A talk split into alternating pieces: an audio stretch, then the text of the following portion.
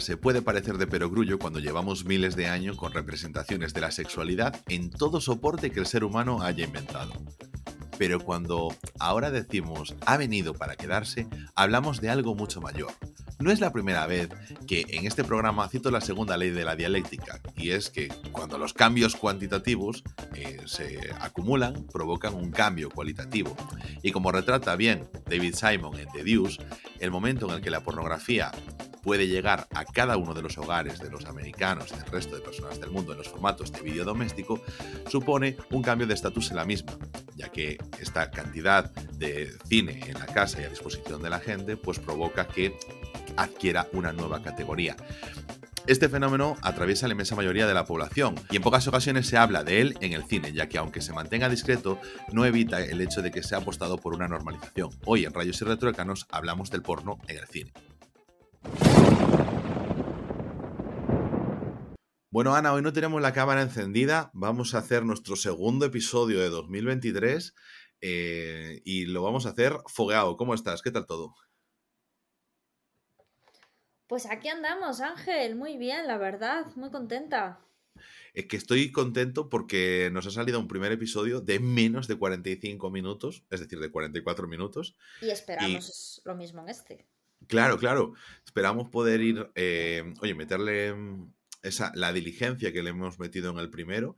De hecho, nuestro objetivo es incluso bajar en, tiempo, en minutaje, pero, pero creo que 45 minutos ya es bien, ¿sabes? Porque nos permite estar de tranquis por la, en la entrada, poder comentar ciertas cosas y tal, luego ir ya de lleno a la, al meollo y después, oye, pues nuestras recomendaciones, nuestras tonterías, nuestras vainas, a lo mejor aparece flaca y saluda, nuestras menciones especiales a nuestro colaborador estrella, Alex Jiménez, que no puede faltar nunca, arroba Alex Jiménez BCN, vamos a matizar, y, y todo eso.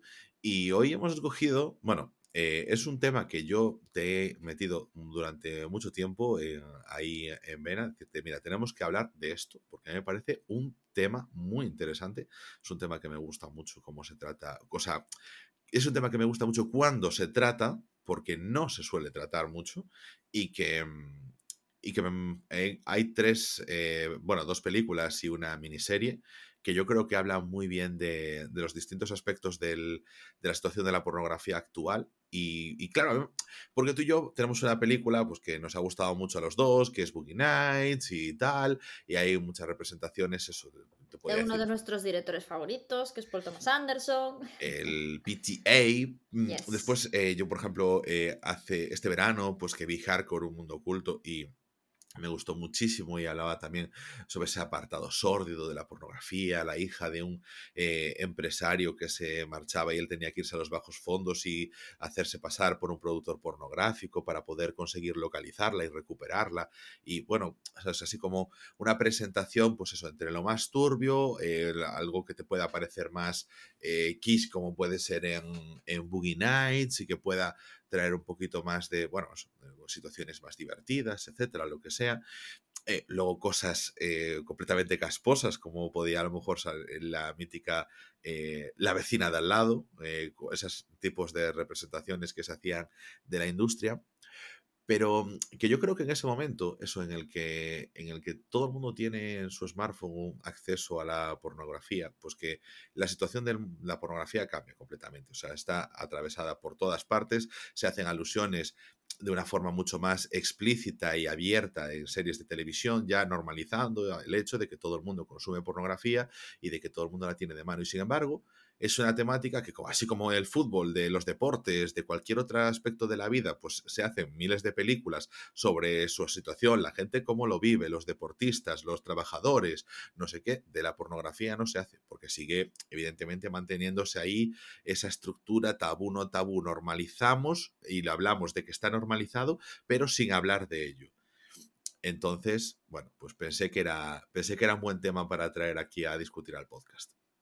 Sí, a ver, yo es que un poco con este tema estoy estoy perdida, ¿no? Porque es que yo, a ver, voy a ser sincera, es que será por hecho que todo el mundo consume porno y es que yo no consumo porno, pero es que yo nunca he consumido porno. Pero no es por un hecho de que de que de que me, no me guste porque el tema sexual o porque sea una cerrada mental, no, no, no, en absoluto, sino que a mí siempre me ha dado, o sea, yo siempre he dicho que el, el rollo lésbico a nivel visual y a nivel em, en pantalla me gusta. Pero es que el porno de tío tía siempre me ha dado muchísimo agobio. Entonces, y no es porque sea lesbiana, no, no tiene nada que ver, sino porque, em, eh, que podría ser, ¿no? Pero quiero explicar por qué no es mi caso. Eh, sino porque me da agobio la manera en la que se representa el placer de la mujer en las películas porno, porque no me representa a mí como mujer y yo creo que ni al 99,9% de las mujeres. Entonces no me excita porque me da agobio.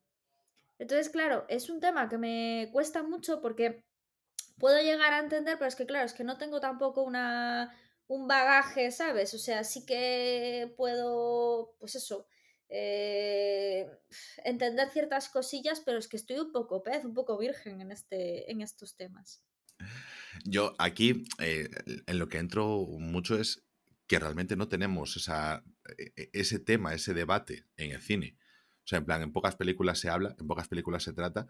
Y yo creo que, ¿sabes? Como que en el 2021 salieron dos películas, 21-22, que, mm, y una miniserie, eso, la de Aldul Material, que ya no estoy muy seguro del, del año, yo creo que también fue rollo del 20. 2020, sí. Sí. Yo creo que sí. Pues, ¿sabes? Que como que los tres me encajaron. Además, yo decía, joder, es que me encaja muy bien porque mm, en Red Rocket eh, tenemos a un exactor por, de la industria pornográfica que, bueno, pues que no ha triunfado y se va mm, a su viejo pueblo y vemos eso, una situación, pues que la América rural, que es la mayor parte de América, por, eh, que, eso no sale en las películas tampoco en muchas ocasiones, sino que, claro, la sobrerepresentación de las ciudades en la cultura, pues a veces nos hace pensar que todo es eh, Boston, que todo es New York, etcétera, ¿no? Y, claro, que tú piensas que vives en Chicago y que si no estás en Miami, pero no cuentas en que a lo mejor en el pueblo de Arkansas, pues que vive un montón de gente o que, que la estructura social es, otra, que no hay eh, rascacielos y que las oportunidades laborales son muy pocas, ¿no? Entonces este actor pornográfico pues eh, vuelve, va a intentar encontrar un trabajo, intentar ganarse algo de pasta, lo que sea, y me gusta porque representa como... Mm, la pornografía es a día de hoy, por toda esta gran industria que hay de los vídeos caseros, los vídeos, porque los vídeos caseros, claro, eh, de repente empiezan a salir y se empieza a destruir lo que es el tejido empresarial de las producciones cinematográficas, de las películas, las que se estrenaban en los cines X y tal, algo que también desapareció muchísimo, los cines X, o sea, dejan de estar.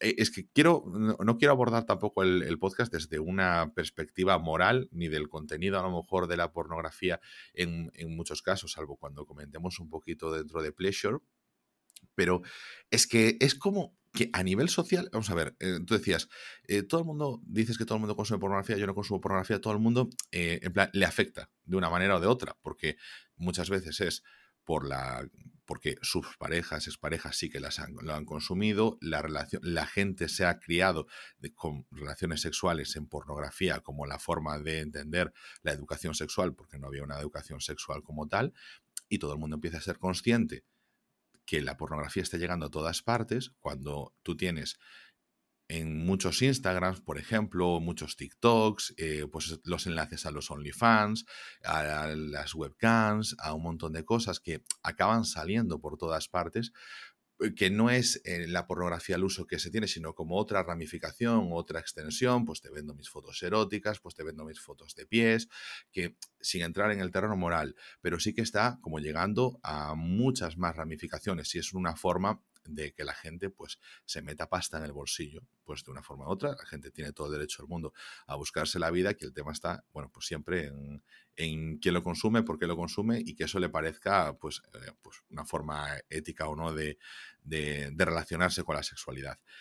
Pero, por ejemplo, eso, que es algo que mueve muchísima pasta, es de las industrias que más dinero mueven en el mundo, pero al nivel de las drogas, y de las drogas tenemos 150 millones de películas y series, pero de la pornografía no. Entonces, claro, nos encontramos ahí con ese apartado de el entre comillas, puritarismo, pero al mismo tiempo vemos como la sitcom, etcétera, eh, pues mm, todo el mundo lo va normalizando y todo el mundo va diciendo eh, los chistes de las pajas, los chistes de la pornografía en internet, los chistes de OnlyFans son cada vez más recurrentes. Entonces, forma parte, parte de la cultura actual, pero al mismo tiempo lo mantenemos oculto. Y yo creo que estas películas lo, lo tratan muy bien, porque eso te decía Red Rocket, por un lado, tiene toda esta introducción en la que este actor pornográfico, pues dice, te vuelvo al pueblo porque no he tenido éxito tal, pero ve a una chavala joven que dice, uff, esto, esto es un caramelito para la industria. Podría camelármela como si lo va intentando durante la película para pues que yo, ahora que ya no estoy mayor a lo mejor para ser actor, pueda ser pues productor y volver a meterme dentro de ello. Y vemos cómo a través de la opción de... Te quiere ser casi como si fuera el chulo de ella. Claro, ser, es eh, una nueva forma, o sea, una forma mm, diferente de ser proxeneta y, y, cómo la quiere meter en la industria para volver a tener él ese protagonismo y seguir viviendo de ese tema de, la industria, porque él como que ya se siente que ya se ha quedado fuera y que no tiene espacio allí y él lo lleva. En Pleasure, por ejemplo, que pues la verdad, para mí también fue una película que para mí fue un bastante soplo de aire fresco en cuanto a la temática, porque, insisto, como no se trata nunca, pues me alegro de que lo, de que lo traigan. Y, la directora Ninja, es que me hace gracia el nombre, Ninja Tiber, es sueca, y, me gustó muchísimo además cómo actúa nuestra, la, la protagonista, Sofía Capel, es que me gustó muchísimo. Yo le había visto una entrevista antes de que se estrenase la película aquí en España. Además recuerdo muy bien que ese día me fui a ver El Buen Patrón en Madres Paralelas y terminé la sesión con, con Pleasure. O sea, me hice tres películas ahí en el cine, todas seguidas y... Mm, y en ningún momento dije yo, hostia, estoy ya aburrido de nada, sino que salí más, eh, empecé súper bien con El Buen Patrón, luego Madres Paralelas estuvo bien, y salí muy contento de esa película, precisamente porque creo que retrata muy bien todo ese punto de, oye, yo eh, quiero ser alguien dentro de la industria, pero al mismo tiempo empiezo a ver, eh, no, no, soy ciega, ¿no? Y veo ciertas cosas que te das cuenta de que adopta la industria pornográfica un modelo de negocio, pues como cualquier otra empresa, y entonces pues tiene sus mismas dinámicas tóxicas, sus mismas dinámicas de explotación, a lo que le tienes que añadir al componente del cuerpo y de la explotación sobre el propio cuerpo. Pero, de hecho, hay una escena que me gustaba muchísimo en Pleasure, que está hablando con otro de los actores, y, y él le decía, Aquí cuando estamos buscando, em, em, no sé, como topics, como cosas que llamen la atención, como las categorías que lo petan, pues en función de las categorías que tú como trabajador puedes cumplir, pues según las, las, cosas que hagas, ¿no? Todos, todos muy como eh, en un catálogo de servicios, ¿no? Pues tú Se puedes... te abren más puertas o menos, ¿no? Esto es como, como en una profesión, si sabes hacer cinco cosas, pues tienes más posibilidades de que te contraten. Claro. Pues esto es un poco igual. Y, ahí decía, por ejemplo, em, tú puedes hacer, en este caso creo que decían, pues eso, o puedes hacer un doble anal, pero por lo que más te van a pagar es un interracial porque ante una práctica de riesgo van a considerar que es más, entre comillas, denigrante y peligroso hacer una escena interracial en la que tengas sexo con una persona afroamericana, de afrodescendiente, y luego decimos que evolucionamos, ¿eh? Claro, porque cuando te vas a esto, al tema de industria pornográfica, te das cuenta sobre lo, lo primario con lo que se trabaja, sobre el tema eso de los instintos y de, lo, el abuso que se ejerce ahí y de cómo nos volvemos los cavernícolas. Porque... Es que mira, yo estaba el otro día con, con mi pareja, ¿no? En, hice un viaje en coche largo y puse un podcast de Jordi Wild que hablaba de Japón y entonces hablaban de la cultura japonesa y dos chicos que vivían allí estaban contando su experiencia. Entonces decía que, bueno, que el japonés tenía muchísimas eh, pues obligaciones sociales, ¿no? De, fuera de casa tenían que seguir unas leyes, unas leyes sociales muy particulares y luego dentro de casa eran el único lugar donde ellos podían ser ellos mismos. Pero la mujer, como en todas las sociedades, aún es muchísimo peor que con el hombre. Entonces la mujer parece ser que, claro, por las noches, cuando se iban de fiesta los japoneses, decía el tío que se volvían locos, porque era como la nocturnidad, la devosía, y aquí vamos a desfogar todo lo que no hemos desfogado con todo el rollo estructurado que tenemos, ¿no? Pero es que decía él que las mujeres que, que, que, que se, se, volvían locas. Entonces dice él que una vez que, que, la primera vez que mantuvo relaciones, porque ellos llevan muchos años en Japón con una, una chica, eh, e, ella empezó a gritar, me duele, me duele, me duele. Entonces, claro, decía él, ¿tú qué haces si escuchas a una tía decir eso? Automáticamente parar y decirles, ¿te encuentras bien? Claro, la tía me dice él que me dice, dice, me miró como diciendo, estás loco tú, o sea, es lo que tengo que decir y hacer. Entonces, claro, el tío se quedó volado, dijo, no me lo puedo creer. Entonces, claro, explicó que es que eh, el tema de las japonesas es claro, es como es tan tradicional que tienen que demostrar sumisión. Bueno, lo, que teníamos aquí no hace mucho y que todavía hay muchos, muchos eh, sectores de la sociedad que sigan manteniendo la, la visión esa de la mujer virginal, frágil, que necesita que la cuiden, que no, mantiene relaciones sexuales, que el hombre sí que es mujeriego, pero la mujer eh, no, es pura casta y, que su placer depende del hombre, no depende de ella misma. Un hombre pues se masturba, es normal. Una mujer que se masturbe, eh, no, porque tú tienes que encontrar al hombre que te haga disfrutar, ¿no? Bueno, pues esto es lo mismo, entonces el rollo de me duele, me tal, me cual, eso parece ser que a la cultura japonesa les pone porque es, eh, representa como que mm, como que, claro, que, estás eh, haciéndole daño a esa persona y, que tú dominas sobre esa persona. Entonces, eso es un poco lo que representa para mí el porno, esa dominancia del hombre a la mujer. El otro día lo hablábamos, decías tú, joder, es que no entiendo cómo tanta gente joven, eh, ahora que, eh, bueno, no, decías creo que lo de gente joven, sino que decías, ahora en esta época donde tú tienes Tinder y que tienes mucho más fácil conocer a gente, que recurra a servicios de prostitución. Decía yo, joder, es que la gente, o sea, los pavos no van de, burdeles por, por follar, sino por poder. Sí, es verdad que eh, hablamos, de esto. Sí, sí, sí, sí, sí. Es que tal cual, van por la cosa de decir, eh, te tengo ahí bajo mi merced, porque hemos sido educadas nosotros, nosotras, para ser sumisas y ellos para estar en una situación de poder. Ese es el tema del patriarcado que hemos sido educados para ver eso como normal. Por eso ahora que hay tantos cambios y tanto tal, la gente colapsa. Pero es que es cierto.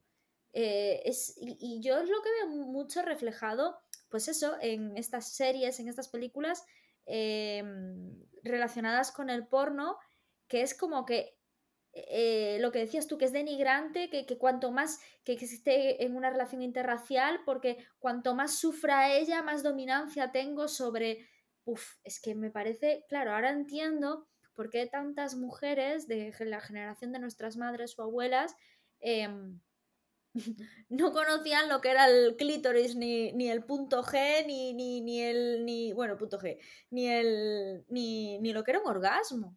Es que hay muchas mujeres que, que, joder, que yo conozco mujeres de esa época que dijeron.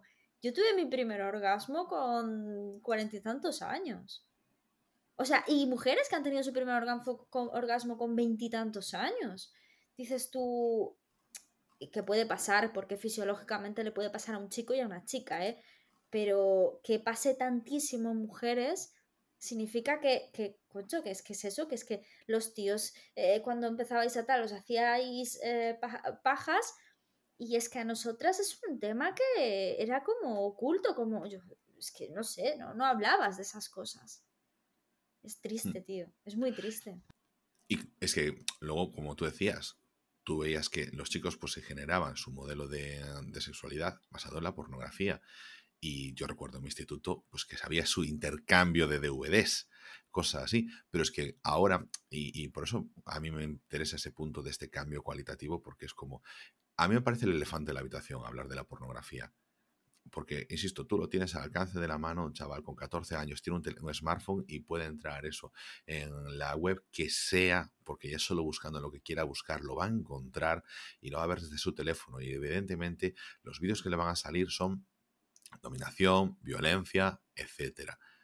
y eso es lo que va a conformar, porque además eh, vivimos también un poquito, y lo vemos a nivel político, ¿no? Donde lo rebelde es, pues, eh, que la gente quiere que te traten bien y todo eso, lo rebelde es decir que no. O sea, es que ahora es como que está de moda, pues eso, ser el joven de Vox, porque lo, la, lo progresía es ahora, pues, la, lo woke es lo, es lo mainstream, entonces, pues, lo irreverente es ser el rebelde facha, ¿no? Pues lo mismo con, con la pornografía, o sea, si eh, se está hablando de que lo que tendría que ser es corresponsabilidad afectiva, con responsabilidad sexual, oye, pues eh, protección también a nivel de, etcétera, pues, pues no, lo macarra y lo rebelde es la violencia, las orgías sin protección y, cero responsabilidad afectiva, ¿no? Quieres coger al final lo de que no tengas tú que, tener una relación del amor de tu vida para tener sexo con alguien y eso lo quieres llevar a tu terreno que es eh, no preocuparme por la otra persona en absoluto.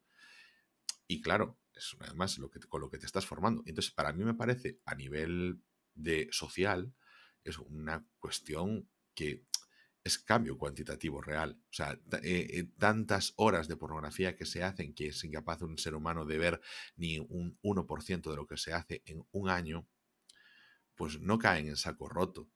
Eso influye tanto como la televisión, influye tanto como la escuela, porque está ahí y es como conforman después las relaciones, que no tienen después ni puta idea de cómo eh, relacionarse con la gente, porque eh, una vez más, una vez que se normaliza, pues también por parte de las mujeres que normalmente pues estaban pasando eso, porque como decías tú, no, no se ven representadas, ven que la normalización, o sea, que cómo se tiene que actuar en el sexo es como salen esos vídeos de dominación. y ves que, en el sexo puede ser que te guste ese rollo. Me refiero. Claro, que es, que es, una opción. claro, es que no estamos demonizando aquí. Es que el tema es que cada uno tiene que vivir el sexo como a él le apetezca. Claro, que no hay, es que es como hablamos siempre, que nosotros hemos tenido la conversación de eso, de quién es bueno o malo en la cama. Es que depende, es que Depende de lo que... Esto es como una comida. Una comida a mí me puede encantar. Eh, mi comida favorita pueden ser los berberechos al vapor y tú decir, joder, Ana, es que a mí me dan un asco los berberechos que es que no los puedo ni oler. O sea, pues es que esto es lo mismo. Y el problema es que nos ha metido en la cabeza que hay como unos dioses del sexo y unas diosas del sexo y luego está el resto, cuando no es así. Es que a lo mejor eh, compagino muy bien a nivel eh, la química que hay entre nosotros y a nivel los gustos sexuales con una persona y para otra persona ese chico o esa chica dice pues que no, es que no, es que a mí me gusta así o me gusta así y con esta chica no, no, no, no me complemento. y eso es lo que nos tiene que entrar en la cabeza nosotros marcamos eso y como es lo que más se ve es lo, como, lo que marcamos, de que esto tiene que funcionar de esta forma. Y tú ya dices después, te gusta, pero claro, si tú has consumido eh, ese tipo de contenido durante em, siete meses o cuatro años, siete días a la semana, 20 em, minutos cada día, pues eh, claro, si es que el gusto se hace, si cualquier persona que diga no me gustan los pimientos, con el tiempo, si te estás comiendo todos los días, te acaban gustando, ¿sabes? Pues lo mismo, tú te convences de que esto funciona así. Y ¿sabes qué pasa? Que yo en Pleasure, una cosa que me gustó mucho es que cómo trasladaba las dinámicas empresariales del capitalismo salvaje, de las empresas tiranas, de las empresas mafiosas, a este modelo. Yo esto lo veía y yo decía, no pienses, y si veis, cuando veáis la película, no, haced este ejercicio. No penséis que están hablando de la industria pornográfica. Pensad que el jefe, el productor, toda esa gente que está dirigiendo, que en lugar de estar diciendo eso, pues que están trabajando con alguien en un almacén y que le está diciendo tienes que llevar todas estas cajas, tienes que hacer esto, riesgo para tu cuerpo, prevención de riesgos laborales, no me importa, riesgo para esto, riesgo para lo otro. Y yo voy a enseñar que la conducta que se tendría que ver y la gente tendría que replicar y a la gente lo que le tiene que gustar es la dominación una y otra vez de las estructuras de poder, en ese caso son las empresariales, y se trasladan al apartado sexual. Entonces, lo que es la, la esclavitud y explotación básica se traslada allí. Me gusta cómo además la protagonista durante la película dice, bueno, yo eh, me he metido en esto.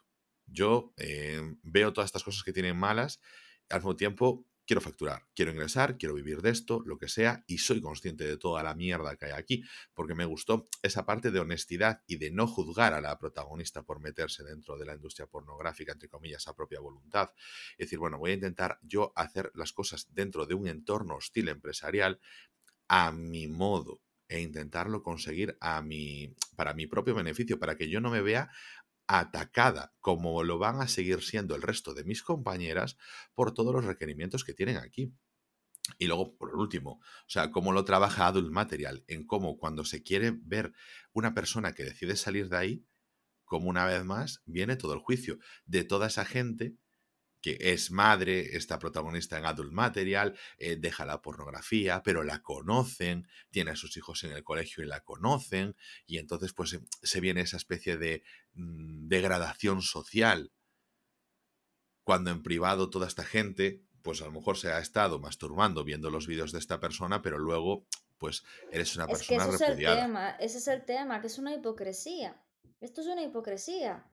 Porque esto es como que el marido que quiere a la tía sumisa y tal y que cual, pero luego es el primero que se va de putas todos los fines de semana.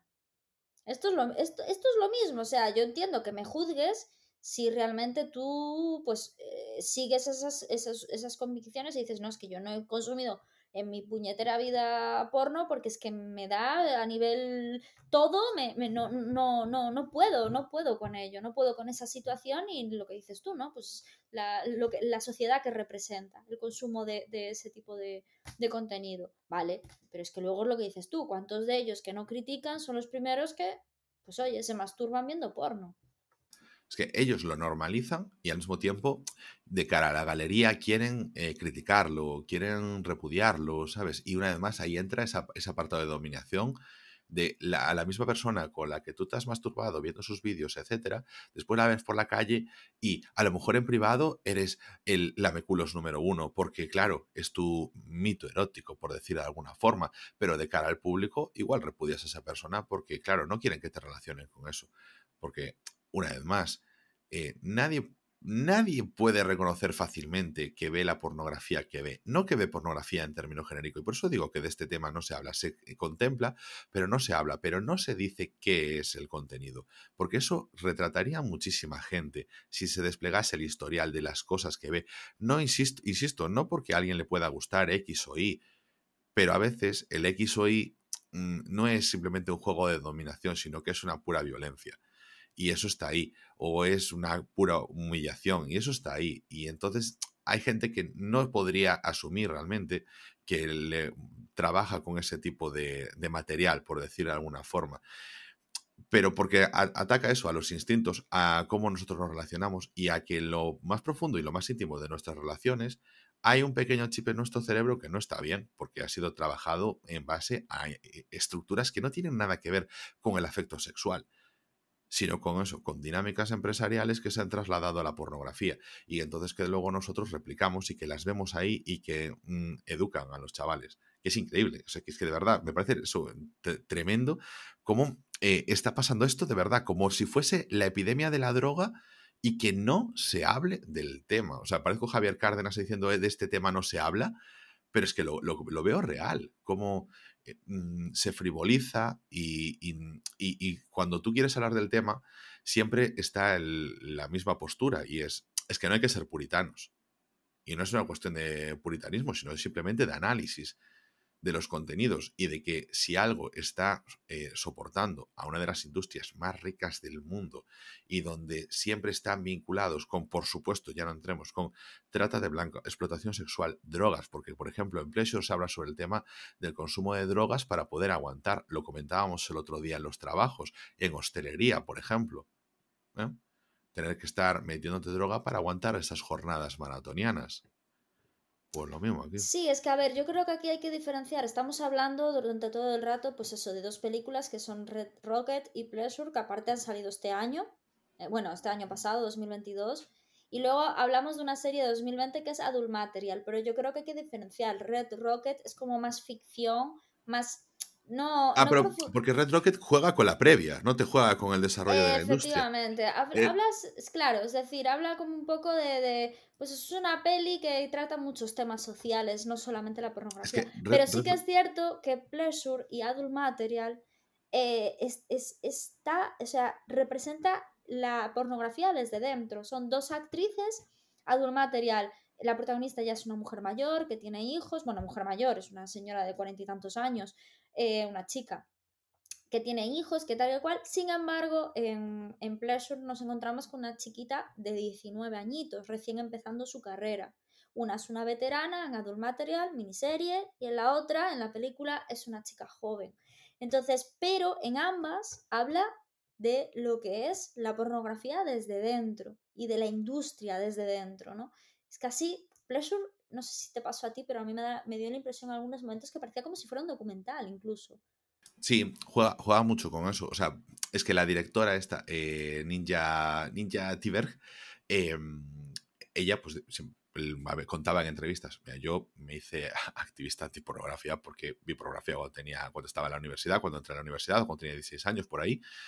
Y por lo que vi, no me gustó nada y entonces quise investigar sobre el tema, ¿no? Y quise hablar sobre esto y se hizo el corto de Pleasure, que es el que dio origen después a esta película, pero quería hacerlo primero, ficcionado, pero queriendo documentar cosas. Quería que las cosas que yo investigase se trasladasen ahí para que la gente lo viese. Y, eh, quería, y además ella fue eh, muy concreta con esto. Es decir, no quiero poner una posición moralizante a la película para que sea lo más, eso, documental, entre comillas, posible, ¿no? Y, así lo, lo muestra, me gusta cómo, lo retrata. Ostras, que hay un momento, tío, en el que eh, ves como em, lo que hablabas tú, ¿no? De, eh, si solamente es penetración vaginal, eh, no vas a llegar a nada, porque para llegar a algo tienes que empezar a hacer muchas más cosas, ¿no? Entonces tiene que haber la penetración vaginal, la penetración anal, pero es que luego ya entran en rollos de, en plan, casi violaciones. Y mm. la chica, la primera vez que lo hace, es una movida, porque ella decía, me gusta el sexo, me gusta, puedo ser actriz porno porque me mola este rollo, tal, pero de repente cuando se ve con dos tíos dándole bocetones, pegándola y, y penetrándola de manera bruta, y luego hay un momento en el que siempre, toda, todo el rato le están diciendo, tú te puedes ir en cualquier momento, la hipocresía, ¿no? Tú te puedes ir en cualquier momento, ¿estás segura de desear continuar? No sé, que están todo el rato repitiendo eso como, hoy, mira, somos súper avanzados, sé que... Términos y condiciones de contrato, dele a eh, usted aceptar. Efectivamente, esto, vamos, o sea, somos súper, súper actualizados y súper modernos. Y viva los derechos de la mujer pero en el momento en el que en un momento dado ella dice que no, entonces empiezan porque tú eres una niñata, porque no sé qué, porque estás tirando tu carrera por el suelo, porque pimba que tumba. Y claro, dices tú, vale, eso lo pasamos todos en cualquier trabajo, ¿eh? Esa situación. De decir, ah, bueno, pues deja el trabajo, ¿no? Y yo te estoy machacando, bueno, tienes la opción de salir ahí fuera y dejar el trabajo, ¿no? Eso lo podemos vivir todos. Pero claro, estamos hablando de que es una cosa en la que es muy invasiva a nivel físico. Pero es que voy más allá. ¿El hombre en la industria del porno tiene que pasar por esa situación? Tiene que pasar por otras muy jodidas. Pero tiene que llegar a ese extremo. No, porque la. Yo creo que no, porque la sociedad directamente, lo que decía antes, está hecha para que el dominio sea del hombre a la mujer. Entonces, a no ser que sean rollos eh, sodomaso o movidas de esas, Sadomaso, no Sodomaso. Te estabas aguantando la risa, desgraciado. bueno, es, que ya sabéis que yo con los, los palabras, los palabras. Bueno, eso. Eh, em, con el rollo, a no ser que sea rollo sado y, tal, eh, normalmente es al contrario. No sé, o sea, sale por la tele, violaciones, violaciones del hombre a la mujer.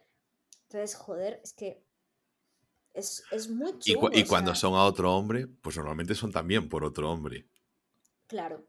Es, que, a ver, es claro, claro. Entonces, sí que es cierto que en esto lo que me gustó de Pressure es que eh, muestra también la parte mala por parte de los hombres, que eh, lo muestra en, en, el, en, el, amigo de ella, con el que pierde, eh, con el que hace el doble anal por primera vez, que era un amigo de ella, que era negro, que la trataba muy bien, que era súper majo con ella, súper respetuoso. Pero claro, él decía, no, es que yo hago interracial, yo represento lo bajuno de lo bajuno. Entonces, eh, yo nunca voy a llegar a nada súper tal porque yo soy negro, ¿sabes? Y entonces eh, ella, como se siente segura con él, decide su primer doble, doble, o sea, doble anal hacerlo con él, ¿no? Y cuando entra en el baño, se encuentra que él se está pinchando en el pene algo. Y entonces él, explica que es para que no es, eso no es saludable, ni es bueno, ni tal, pero es que es para aguantar precisamente eh, el ritmo. Y dices tú, joder, es que también es muy duro para ellos, ¿no? Pero es que volvemos a lo mismo. No es que, no, no es que sea peor, mejor, más o menos, porque esto no es una cuestión de grados, porque yo creo que en ambos casos es, es muy denigrante. Pero yo hablo de lo que representa a la sociedad. Y eso que, que le pasa a ese tío, vale, sí, el tema del racismo, sí, pero es que el tema de, de, del de cómo el sufrimiento de una mujer puede proporcionar placer y no, o sea, de cualquier mujer y que sigamos sin verlo es, es muy jorobado. Es que, Ana, antes lo estábamos hablando y aquí afecta muchísimo el tema de la pornografía. Quieres que no, o sea, las penetraciones son penetraciones, los orales son orales, etcétera, y, y lo son. O sea, no es como en el cine que muchas veces dices, como tú ves una película, sabes que no está matando a nadie. No, pero es que esta persona sí que le están dando un bofetón eh, y sí que la están obligando a ahogarse mientras hace una felación no te digo que no esté allí y eh, que no haya aceptado las, las, condiciones. Otra cosa es que le gusten y alguien te dirá, es que yo tu trabajo no te gusta todo ya, pero es que no me están exponiendo de esa forma física, ¿sabes? Y, mm, y, ¿sabes qué pasa? bueno, y una cosa que, que, es que luego se me olvida, que me acabo de acordar ahora que dices eso, que antes decía del tema de las relaciones sexuales lésbicas, que las veo mucho menos eh, intrusivas. En, es que hay una escena de Pleasure que es una escena em, lésbica en la que una de ellas tiene que ser súper ruda con la otra. Y, es casi como una violación también. Y, mm, joder, eh, era de una mujer a una mujer, ¿no? Y aunque, aunque es súper jorobado, que siempre se representa esa manera de, de, mm, pues eso, de ver el sufrimiento de la mujer como algo que proporciona placer, me sigue pareciendo incluso menos agresivo que cuando vi, se veo las escenas en la peli de, del hombre hacia la mujer, ¿no?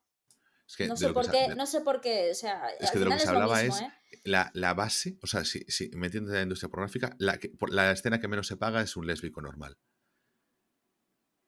Es la que menos, es la que menos se paga pero con pues A mí es la que más me gusta. Sí, no te digo que no. Si es que te digo, es la que menos se paga y a partir de ahí, en función de los grados de intensidad a las que se le meten, intensidad entre comillas, vamos a utilizar ese término, pero sabes que al final es violencia o denigración, pues entonces, en función de lo cuanto más humillante, más se paga. La lésbica es la que menos. ¿Por qué? Porque, como dices tú, es la menos invasiva, por decir de alguna forma. Sí, y mira que esa escena fue horrorosa.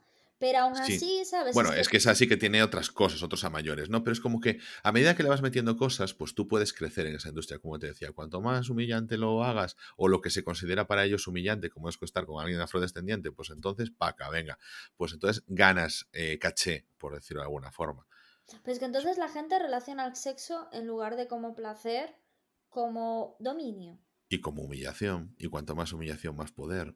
Y, ahí está el tema. Eso. Es que yo, antes, la cabeza. Es que antes hablábamos, Ana, tú y yo, eh, por otro tema, sobre cómo, y por eso te decía, aquí influye mucho también, otra vez, tener tantísima cantidad de pornografía disponible y, tan, y, y tantos vídeos y tantas cosas y tantas fotos y etcétera, que tú no ves a las personas que están detrás. Por eso me gusta esta película, porque tú eso ves a la persona, te está contando de una forma muy, eh, voy a decir objetivo, pero pues, es utilizando el término entre comillas documental, para contarte que es una persona que la que está allí, que está sufriendo eso, que está viviendo eso y que es lo que quería decir antes, que cuando te matan en el cine no te matan de verdad, pero cuando te hacen una, cuando te da un bofetón aquí sí que te lo dan de verdad.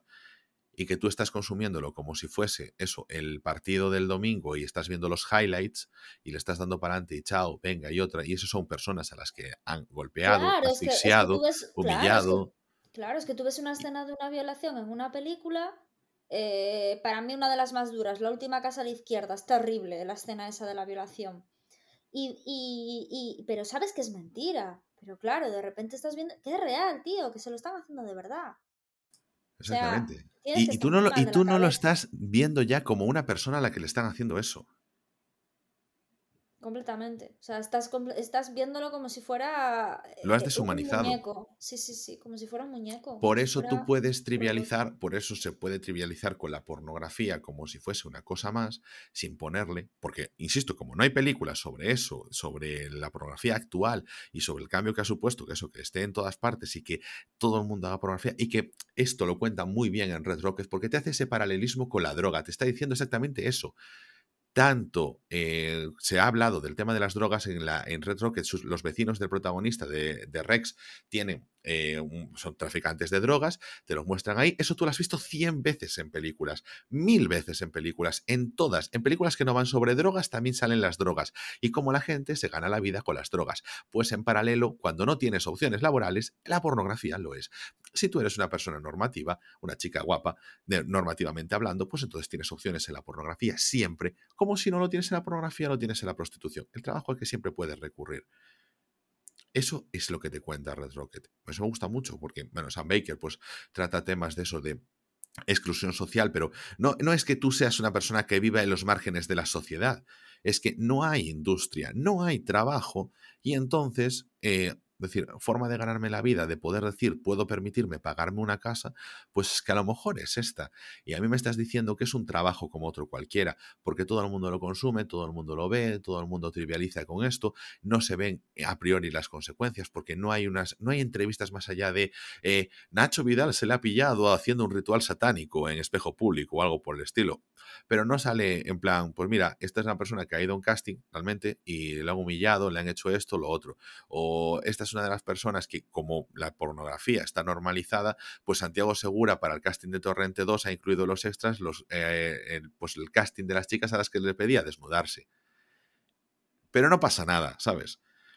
Entonces, pues bueno, eh, tú esto dejas de verlo como un problema, no lo identificas, y me gusta cómo te hace esa buena comparativa, cómo te lo va exponiendo Red Rocket de una forma, mientras, mientras habla de su historia, de la historia del protagonista, de todas sus vainas, de la chica, etcétera, pues te lo va contando. Y creo que a nivel social es muy digno de David Simon cómo lo expone todo, y que si Red Rocket se ve no como una película más, sino con el ojo crítico encendido, pues es que cuenta muchas cosas. Pleasure, lo mismo. y Adult Material, yo creo que es la que es más explícita en contar las cosas de que esto va por ahí. Sí, yo, a mí particularmente me encantó Adult Material. Pressure, bueno, eh, está bien, está bien y me, me, interesa a nivel social, pero bueno, sí. Y Red Rocket, la verdad, no entré tanto como, como habéis entrado tú y, Alex Jiménez, lo volvemos a mencionar, pero es que es nuestro compañero también de cine que solemos comentar las cosas que vemos. Y, y yo no entré tanto como vosotros, la verdad, en ese sentido, pero bueno, eh, yo aprovecho para decir que yo creo que es un tema súper importante, lo que decía Ángel al principio, em, que es necesario que se empiece a hablar de estas cosas y yo creo que era un tema importante para, hablar en este podcast, porque ahora que estamos hablando de, pues mira, justo la semana pasada hablamos de cinco lobitos, hablar ahora de esto, pues yo creo que, que va un poquito por la onda. Así que nada, yo creo que ya podíamos pasar a las recomendaciones y, y a los estrenos, Ángel, ¿qué te parece?